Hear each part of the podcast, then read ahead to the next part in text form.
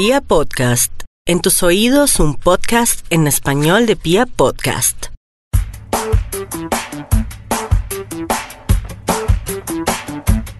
Hola, hola a todos los que se conectan a esta hora y en nuestro SOS del día de hoy les tenemos un tema que en realidad se ha hablado mucho en estas últimas semanas, en este último año, porque son varios los artistas que ya están mostrando que tienen enfermedades psicológicas o enfermedades mentales. Por eso nuestro SOS del día de hoy es acerca de enfermedades mentales. Con nosotros está Paola Rebellón. Hola Pau, ¿cómo estás? Hola, hola, hola Vivi, hola a todas y todos. Eh, efectivamente, nuestro SOS de el día de hoy es hablar un poco acerca de la salud mental y más digamos que últimamente se ha vuelto como el boom de las redes, noticias, eh, en fin, la academia inclusive hoy en día le presta un poco más de atención.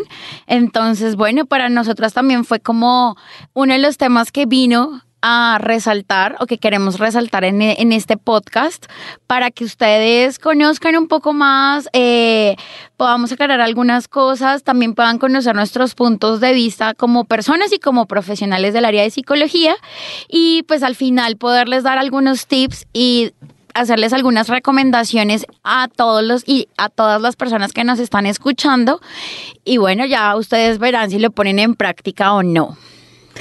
Claro que sí, además que las enfermedades mentales son un tema el cual... Eh, en los últimos tiempos pues se le ha puesto como el blanco. Además que tengamos en cuenta que en el último estudio de salud mental que se realizó en Colombia se encontró que casi el 40% de la población puede tener en algún momento de su vida una enfermedad mental y que esto va en aumento. Sí, además que en ese estudio se encontraban que seguían eh, presentándose muchos imaginarios respecto a la salud mental, entre ellos pues que las personas consideran que las personas que tienen algún problema eh, o un trastorno mental, pues son personas peligrosas, son personas anormales e incluso que pueden llegar a tener una incapacidad tal que no pueden tener vida laboral o que no pueden tener relaciones de pareja. Entonces, eso también es muy importante resaltarlo. En ese estudio también hablaban que en Bogotá, más o menos en el, en el 2018, se suicidaba un hombre por cada cuatro mujeres.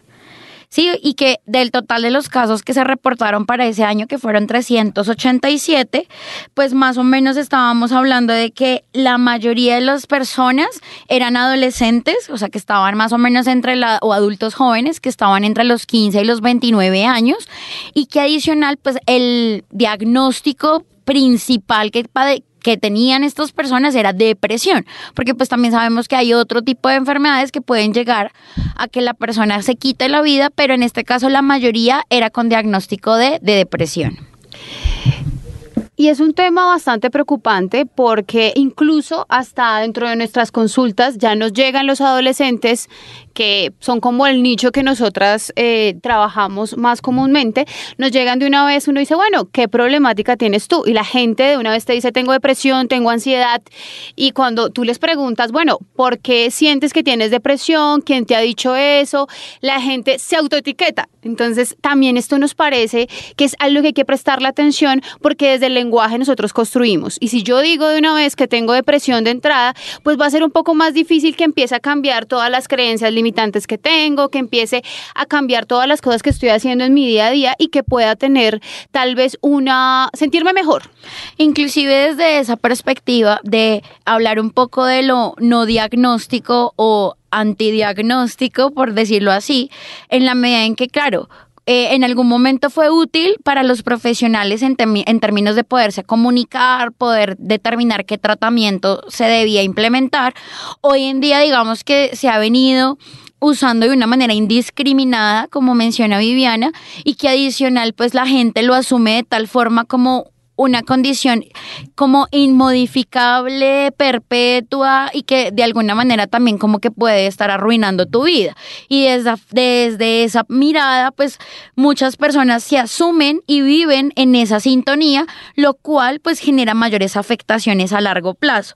Incluso eso también ha generado que actualmente desde la psicología se implementen o lo que llamamos ahorita nosotros como terapias o tratamientos que no son eh, enfocados a un diagnóstico o lo que nosotros llamamos transdiagnóstico, porque a la hora de la verdad no es el diagnóstico como tal lo que determina las acciones, sino lo que eh, la afectación que esto tiene en la vida o en la calidad de vida de un individuo. Incluso el dejar de lado el término depresión, ansiedad, facilita hoy en día que las personas empiecen a asumir cambios como algo natural, como algo incluso de crecimiento o como una oportunidad para mejorar eh, nuestros procesos de adaptación a estos contextos que hoy en día han cambiado tanto. Además, hay algo que mencionaban en varios estudios, inclusive aquí digamos que a nivel distrital y pues nacional, y es que en Colombia el hecho de que nosotros hayamos vivido unas crisis como la guerra en varios escenarios, el tema de las inseguridades en ciertas ciudades, pues son factores que pueden llegar a generar o potencializar esos procesos de adaptación o que sean un poco más difíciles.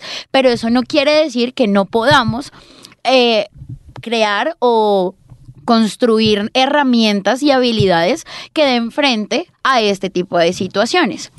Claro, y ahí va el tema de que realmente lo importante no es si nos sentimos mal la mayor parte del tiempo, que claro, es algo que nos está afectando y que debemos ponerle atención, sino lo importante es, bueno, yo cómo me responsabilizo de mi felicidad y qué estrategias empiezo a implementar para sentirme mejor. Porque es que lo que hemos visto es que a veces sí eh, se dice, no, tengo depresión y ya con eso, ya, eh, o le digo a mi pareja, no, pues es que yo soy celoso. Y punto. Ah, y como que es algo como si fuera inmodificable, o sea, la etiqueta que nos ponemos es como si no pudiéramos cambiar y la invitación y lo que quisimos hacer con este podcast realmente es a que nos responsabilicemos de, de mis conductas, nos responsabilicemos si realmente en mi vida siento que tengo algo que no me está gustando, que me está generando como una sensación de insatisfacción, de incomodidad. Bueno, ¿qué herramientas tomo de todo lo que hay ahora en el Internet y todo lo que tengo en las redes sociales? ¿O qué herramientas tomo para sentirme mejor? Y ya, y no poner como el stop o el no puedo hacer nada. Sí, y esto también es una invitación a que empecemos a, generar cambios, no solamente a nivel de, de, lo que llamamos la salud mental, sino en general. El tema de indagar de poder obtener información es importante, pero también es importante tener o ser críticos respecto a todo el contexto, porque precisamente de ahí es que parte la misma problemática, no solo a nivel de salud mental, sino en general. El hecho de que yo asuma y crea que mi condición, ya sea física o mental, determinan lo que soy yo. Y ahí ya tenemos un error. Inclusive, por ejemplo, las personas que, no sé, uno sufre de gripa, pues uno qué hace, uno va al médico o inclusive ya uno sabe cómo funciona la gripa en uno, que uno ya toma sus propios autocuidados, ya sea en casa o con cierto tipo de familiares. Ahora, ¿qué pasa con la salud mental? Es exactamente lo mismo. Inclusive no hablar de depresión es hablar de estados bajos de ánimo y eso sería como un resfriado. Ahora, como yo asumo ese estado bajo de ánimo, ya sea o con mis, mi autocuidado o usando algún tipo de red de apoyo o ya sea un, o una red de profesionales que me puedan permitir salir adelante frente a ese tipo de cambios. Entonces, aquí también queremos entrar a normalizar que de alguna u otra forma los cambios físicos también se dan a nivel psicológico y que de alguna u otra manera tenemos que ser lo suficientemente responsables, autodinámicos, eh, lo suficientemente flexibles para generar estrategias que me permitan adaptarme a todos estos cambios y entender que a todos, a todos, y eso lo quiero en realidad poner en mayúscula, a decirlo, eh, que en realidad a todos los seres humanos nos pasan cosas negativas, a todos, o sea, eh, incluso hasta ahora se tiene que, porque eres psicólogo, entonces no te sabes regular, no puedes sentirte mal. No. O sea, un mal día le puede llegar a cualquiera, hasta incluso a veces uno sí siente que está bajo de ánimo y no sabe ni siquiera por qué. Entonces, uno que tiene que hacer, empezar a hacer ejercicio o ver qué estrategias tú implementas para que tu día a día sea mejor. Hasta incluso uno tiene que utilizar claves cognitivas o empezar a generar pensamientos positivos para combatir esos pensamientos negativos. Pero esto no es un proceso que se llega de la noche a la mañana, sino que tú tienes que empezar a construirlo. Es sentarse y centrarse en sí mismos, identificar, bueno, realmente en mi vida, qué es lo que no me hace sentir bien, eh, cuáles son esas cosas que, o esas cosas que me generan como esa sensación de incomodidad y normalizarla, porque realmente está bien sentirse mal. Lo único que no está bien es quedarse con ese sentimiento negativo. Lo otro también es importante y es aquí traer a colación como una frase cliché que ha rondado mucho por las redes y es como libérate de las personas tóxicas y atrae a las no tóxicas. Es exactamente muy enfocado a eso, pero es más de, desde lo psicológico, es busque un escenario validante. ¿Por qué? Porque realmente, como menciona Viviana, a todas las personas nos ha pasado algo en algún momento de nuestras vidas. Eh, a todos y todas en algún momento hemos experimentado sentimientos de angustia, de miedo, tristeza, melancolía, en fin. Pero los contextos que no te lo validan generan posiblemente mayores afectaciones y también digamos que te retraen y te hacen como fusionarte con ese estado de ánimo. Y quizás es aquí donde ese esa frase de libérate de las personas tóxicas es más esa invitación a buscar escenarios o rodéate de personas que validen tus emociones y normalicen esto que te está pasando. Porque claro, todas las personas vivimos situaciones difíciles y todas las asumimos de una manera diferente y cuando el contexto lo reconoce y lo valida, pues eso permite que tú de alguna u otra forma también tomes la iniciativa de salir de ahí, salir de ese estado, salir de esa situación conflictiva y no quedarte ahí todo el tiempo quejándote, dando lástima, como no, no voy a poder, esto es muy difícil, cuando realmente lo difícil es quizás conseguir eh, personas o tomar la decisión de realmente ser muy habilidoso para solucionar tus problemas. Y ahí se me viene también una frase un poco clichésuda, pero realmente tú eres el único responsable de todas las cosas que te pasan. O sea, en algún momento vamos a hablar tal vez de la teoría del espejo, pero realmente todo lo que lo que tú tienes en tu exterior de alguna manera lo has generado tú. Entonces, la vaina es centrarse y lo que hemos repetido hasta el cansancio es centrarse en nosotros mismos y cómo cambiamos esa situación. También con esto que tú mencionas de la responsabilidad de un de estar en un entorno validante, se me viene a la mente los últimos estudios también de salud mental que relacionan cómo las redes sociales y el contenido que nosotros consumimos diariamente también afecta a nuestra salud mental. Y ahorita lo que vemos es que hay un aumento de enfermedades eh, psicológicas como la ansiedad y la depresión que se da precisamente por por ese contenido que yo veo en las redes sociales. Entonces también es ser responsable hasta con lo que yo me la paso mirando y todo ese tipo de cosas.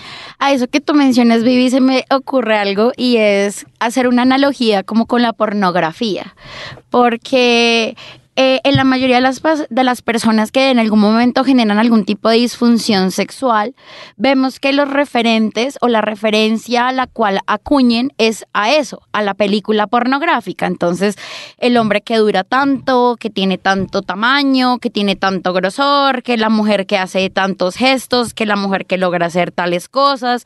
Y pues se nos olvida de fondo que es una producción, sí, que tiene días, lleva guiones, tiene cámaras y bueno, en fin, todo lo logran eh, modificar y manipular para darte un resultado final que es algo artístico. Pero ¿qué pasa? Que lo mismo sucede con las redes sociales. Allá de fondo hay producción, hay guiones, hay intenciones, unas buenas y otras no tan buenas, uno no lo sabe, pero el punto está en que quien lo ve lo está asumiendo como una realidad absoluta y al hacerlo estamos generando en nosotros un campo, digamos, como de autoaflicción, o sea, como que nos estamos empezando a comer el cuento entero y a raíz de ello pues estamos generando malestar que pues empieza a prolongar a lo largo del tiempo y al final terminamos con algún problema o alguna afectación a nivel psicológico. Entonces es el llamado como a que pilas, eh, como decía Viviana, tengan mucho cuidado con el material y, la, información que revisan, qué es lo que están siguiendo constantemente y, y aquí también es el tema de ser responsables también a quién sigo, ¿no? Porque pues obviamente uno puede seguir a muchas personas como historias de vida, que es muy bonito, pero también hay que tener cuidado y no llegar a hablar de, de, lo, de, lo, de, la, de, la, diferencia entre lo profesional y no no profesional, porque yo no puedo hacer quizás... Eh, seguir consejos de pronto de una persona que no tenga un aval o que no tenga posiblemente una experticia y creer que esto va a funcionar en, en 100% en mí. Entonces, pilas con eso porque hay cosas que funcionan, pero si no funcionan, entonces, ¿qué pasa? Si tienes las habilidades inclusive para poderte reponer ante esa frustración o vas a culpar a otros. Entonces, la invitación también es a eso. Entonces creo que eh, vamos a darles algunos tips dentro de lo que a nosotras como profesionales nos ha funcionado a lo largo de estos años que hemos realizado intervenciones individuales y grupales y pues que cada uno lo pueda ver qué tan cómodo se siente con cada uno de ellos o si incluso puede armar como un kit de primeros auxilios eh, psicológicos, digámoslo así, en momentos de crisis. Y ya como para puntualizar también, eh, simplemente hay que abandonar un poco las expectativas, abandonar el tema de estarse comparando constantemente, el tema de estarse juzgando, porque a veces nosotros lo que hacemos constantemente es olvidar todo el proceso que llevamos a cabo y todo lo que hemos logrado, porque finalmente nosotros venimos eh, a este mundo es a generar un aprendizaje y a partir de ello empezar a cambiar ciertas cosas que necesitamos hacer y entonces se nos olvida ese trasegar y ese camino que nosotros llevamos. Entonces, es como abandonar un poco eso, centrarse más en el momento presente y ahí vienen también unas estrategias que se pueden implementar y es la meditación. La meditación sirve un montón. Incluso hay aplicaciones ahorita que se utilizan en el celular que van generando retos que tú tienes que seguir para empezar a meditar. Entonces, una, una aplicación que se llama, por ejemplo, Intimine, que nos ayuda precisamente con todo esto de la meditación. Si a mí no me gusta la meditación, puedo practicar mindfulness, puedo empezar a hacer yoga. Entonces, hay muchas estrategias que me van a permitir centrarme en el momento presente y no estar todo el tiempo pensando en el futuro, que eso sería ansiedad, o estar pensando en el pasado y en lo que fue, que es un poco relacionado con la depresión. Otra de las estrategias que les sugerimos a nuestros oyentes es eh, piénsese mucho en esa vida soñada, en roles en esa vida soñada, cómo quiere que sea su vida y cuáles serían las acciones o las actividades que usted podría llevar a cabo que se acercan a eso que para usted es realmente importante. Entonces, también busque actividades que sean no solamente importantes, sino que generen mucho placer. Entonces, si usted antes solía salir con amigos y ahora no lo hace, vuélvalo a hacer. Si a usted le ha gustado o siempre ha querido ir a una clase de baile, hágalo, inténtelo, ponga YouTube, siga bailarines, haga zumba. Ese tipo de actividades los puede usted también aplicar. Y ahí viene el tema que a veces le dicen a uno en consulta, no, pero ¿cómo voy a hacer eso si yo no tengo tiempo? Yo nunca tengo tiempo. Siempre hay tiempo. O sea, cuando en consulta se empieza a organizar eh, la agenda, se empieza a trabajar en todo el tema del manejo del tiempo, nos damos cuenta que siempre hay tiempo. Ahora, hay otra cosa, ¿no? Y es que si no es el tiempo es porque no me siento bien. Entonces, si usted siempre va a estar esperando sentirse mejor para hacer las cosas, créame que nunca las va a hacer. Entonces la invitación para hacer esas actividades es hágalas aún así usted no se sienta bien. Y créame que en la medida en que usted va haciendo cosas, su estado de ánimo va a cambiar. Y esa es la única forma. No se quede esperando a que su estado de ánimo cambie porque no va a pasar. E incluso una de las técnicas que se utilizan para el manejo de la depresión son la activación conductual. ¿En qué consiste la activación conductual? En generar ciertas actividades que me permitan movilizarme. Entonces también hacer ejercicio funciona mucho cuando yo tengo depresión o cuando tengo ansiedad. Empiece a practicar un deporte. Si no me gusta ir al gimnasio, bueno, ¿qué deporte yo puedo hacer? Me gusta hacer natación, me gusta el kickboxing. O sea, ¿qué cosas puedo empezar a hacer para que también mi clima hormonal eh, se regule? Porque en algunas personas también hay unas afectaciones, ¿no? Y como nosotros, eh, en vez de centrarnos en el problema que nos pasa, nos gusta hacer actividades para evitar. Y una de esas actividades son salir de rumba, consumir sustancias psicoactivas, consumir alcohol. Pues les contamos que todas estas cosas que utilizan para evadir también generan afectaciones en el cuerpo, que si yo dejo pasar el tiempo, me van a generar una afectación también a nivel hormonal. Entonces hay que tener mucho cuidado con eso y generar acciones de autocuidado. Exacto. Cuando hablamos de las acciones de autocuidado, lo que queremos es invitarlos a que usted mismo empiece a consentirse. Uno tiene tiempo y tiene recursos para los demás, pero muchas veces uno es muy tacaño con uno mismo. Entonces la invitación también en temas de salud mental es eso. Dedíquese tiempo, dedíquese dinero, consiéntase, regálese algo. Regálese un espacio, regálese algo rico que a usted le guste, ya sea de comer, ya sea de ponerse, de vestir, de lucir, pero esto es importante, regálese un día de spa, una salida de campo, una tarde en familia o con su red de apoyo más cercana y que la haga sentir muy bien. Esto es súper importante y tiene que ver con el autocuidado. Y también el tema de la aceptación, ¿no? Porque a veces no puedo evitar que me pasen cosas malas y cuando yo acepto mi situación y desde esa aceptación empiezo a movilizarme, las cosas empiezan a cambiar. También eh, a empezar a trabajar en la soledad.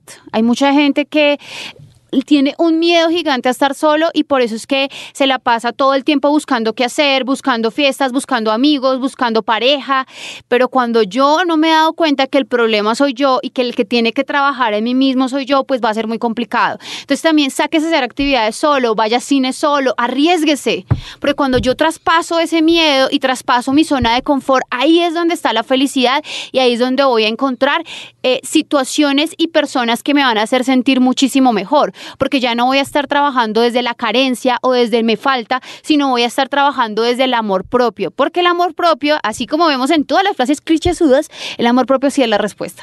Sí, y además ese amor propio también está muy enfocado a eso, a que usted mismo empiece a identificar quién es usted y qué es lo que realmente quiere.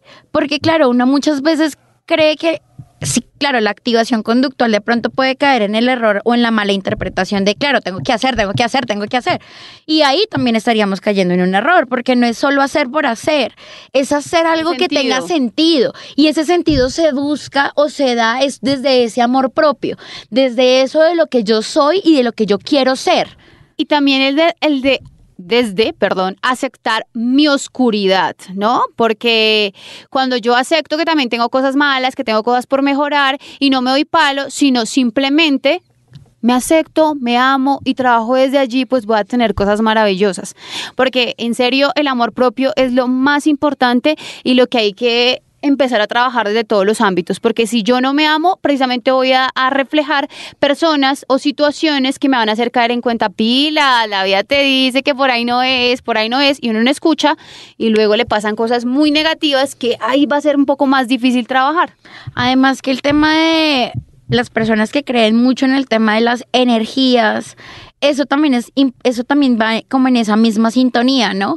Todos los seres humanos o todos los cuerpos son energía y la energía atrae cierto tipo de energía. Entonces, si tú vas a la deriva y vas y vas y haces, pero no tienes ese sentido y no tienes ese amor o esa luz propia, de alguna u otra forma la energía que atraes quizás no sea la mejor. Entonces, la invitación, como les decía, es es que se activen de una manera saludable, que se activen de una manera que brinde calidad de vida y que para usted sea realmente importante y que se active desde lo que para usted es esa vida soñada, eso que usted quiere y en lo que usted quiere, en lo que usted se quiere proyectar a largo plazo. No espere que las demás personas hagan por usted, porque muchas veces quedamos dando vulgarmente lo voy a decir, como dando lástima, esperando que los otros hagan o que nos lleguen las soluciones como por obra y gracia. Y realmente la decisión está en sus manos. Solo usted puede hacer el cambio, ni siquiera el terapeuta. Porque muchas veces, bueno, no, la última salida es ir a terapia. Claro, usted lo puede hacer y es una muy buena opción. Pero créame, si usted no pone de su parte, si usted realmente no toma la decisión de cambio, ni siquiera el terapeuta puede ser la ayuda que usted está necesitando. Y si no cambiamos todos esos pensamientos negativos, esas creencias limitantes, pues también va a ser muy difícil que lo logremos porque recordemos que lo que creas lo que creas es lo que tienes a tu alrededor. Entonces hay que empezar a cambiar y a construir un poco de cosas y simplemente tomar las riendas de la vida, tomar ese amor propio y a darle con toda, porque no hay de otra. Exactamente. Entonces, bueno, ya con eso terminamos nuestro podcast del día de hoy. Queremos agradecerles a todos y a todas las personas que nos están escuchando. Esperamos que estas estrategias, estos pequeños tips, consejos, como lo quieran llamar, sirvan para cada uno y cada uno de ustedes. Y nada, eh, estaremos entonces en contacto con ustedes. Muchas gracias. Chao, chao. Y recuerden que les habló Viviana López. Mi Instagram es arroba vivir al piso López y Paola Rebellón y mi Instagram es Pao Rebellón 88.